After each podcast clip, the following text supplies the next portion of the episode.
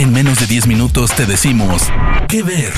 Películas, series, documentales, cortos, stand-ups o shows que recomienda el equipo de Spoiler Time. ¿Qué ver? Hola, ¿qué tal? Bienvenidos a Que Ver aquí en It's Spoiler Time. Mi nombre es Hugo Corona de Luna y como cada semana les traemos recomendaciones para ver en casa en las diferentes plataformas digitales de las cuales pues evidentemente cada vez son más. Entonces cada vez es más complicado encontrar algo que ver en estas plataformas y el día de hoy les voy a recomendar una película del 2001, Spy Game. Spy Game es una película dirigida por Tony Scott, escrita por Michael Frost Beckner y protagonizada por Robert Redford y Brad Pitt. Estos dos personajes se encuentran en la pantalla grande por primera y única vez hasta ahora. En ese año se nombraba mucho quién podría ser el sucesor de Robert Redford como actor, casi siempre se tiende a comparar generaciones. Y curiosamente Brad Pitt tiene como este encanto y esta, y esta presencia que Robert Redford tenía en su adolescencia y entonces Brad Pitt también era esta gran estrella que estaba saliendo a la luz después de Fight Club, después de películas en las cuales evidentemente ya se notaba que no solamente era una cara bonita, sino que era un muy buen actor.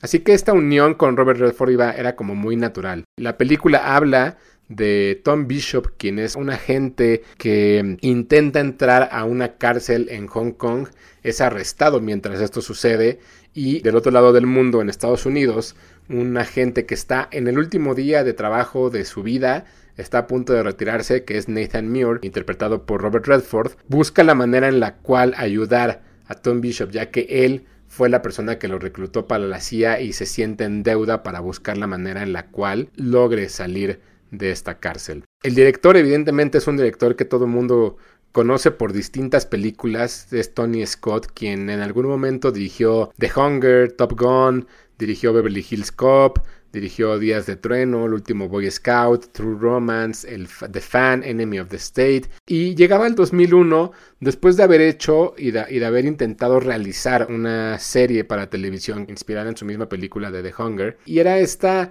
este gran momento en el cual eh, los Scott, tanto Ridley como Tony, dominaban un poco también las taquillas, todo lo que estaban haciendo. Y el, el, caso particular de Tony Scott, que es un director que le gusta mucho la acción, que le gusta mucho estos cortes frenéticos, cuando va contando la historia, y se complementa muy bien con lo que te está contando. La realidad es que la película, la mayoría del tiempo sucede mucho en flashback, sucede mucho como una película de espías, evidentemente, donde existe este juego y este contrajuego en el cual los personajes mienten para poder sobrevivir. Lo curioso del caso es que Spy Game lo que tiene es los, los personajes están conspirando en contra de su mismo gobierno. Entonces no hay real, no, en la realidad no hay como un ataque hacia otros países, sino simplemente el hecho de que este juego de espías, como la película también se llama en español, se va, se va dando mucho en los escritorios y cómo un espía retirado o, casi por retirar es más inteligente que todos los demás y cómo puede lograr que sucedan este tipo de cosas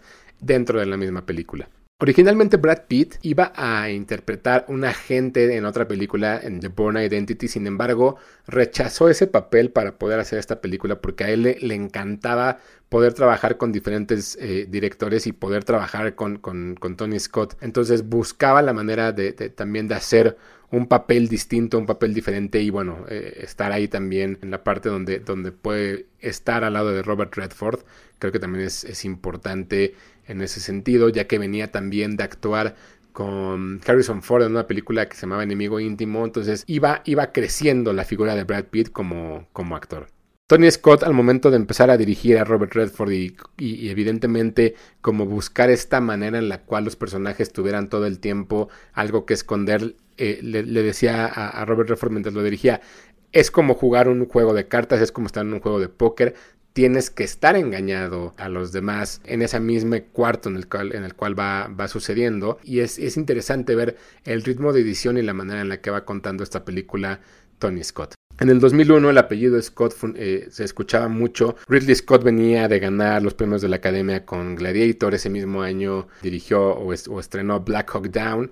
Tony Scott dirigía esta película y ambos tienen la particularidad de que eh, las películas que lanzaron en este año, en el 2001, tanto Black Hawk Down como esta, estaban dedicadas a, la madre de ambos, quien falleció justo ese año, a Elizabeth Jean Scott, y compartían esa parte de darle un, un recuerdo a su madre. Justo antes de que la película estrenara en el 2001, en algunas entrevistas previas al estreno, la película estrenó el 21 de noviembre del 2001, previas al a septiembre cuando se empezó a mostrar la película, cuando, cuando se hacían partes promocionales para la película, Brad Pitt mencionaba mucho que probablemente no había manera en que la CIA tuviera todavía esta relevancia en los tiempos actuales, en, ese año, porque ya se había buscado la manera en la cual este tipo de inteligencia no fuera necesaria. Sin embargo, eh, después de los ataques, eh, un par de meses después del 11 de septiembre, en las siguientes entrevistas de prensa que tuvo Brad Pitt,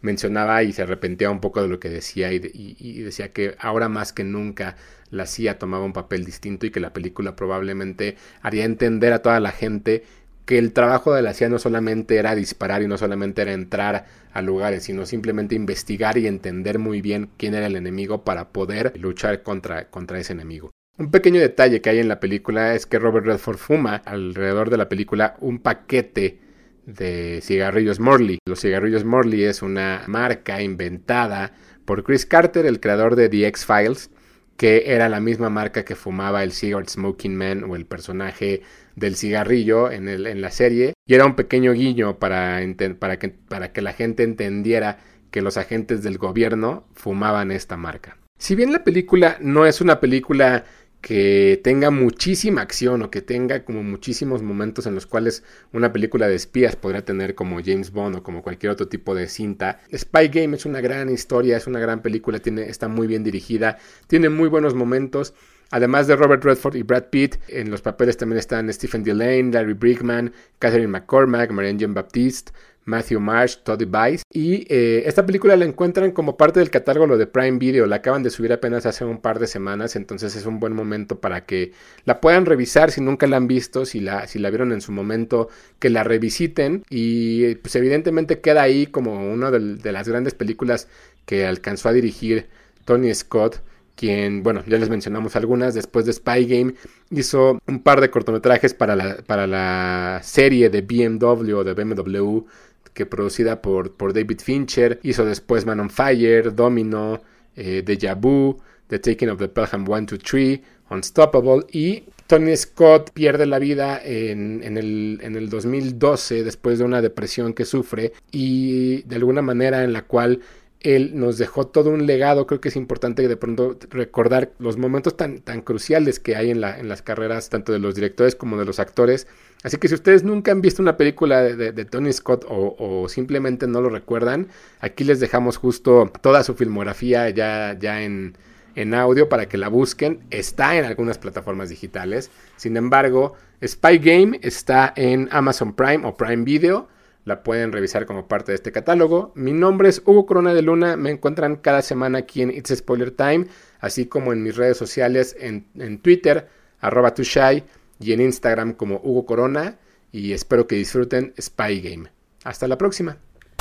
De parte del equipo de Spoiler Time, esperamos que te haya gustado esta recomendación. Nos escuchamos a la próxima. ¿Qué ver?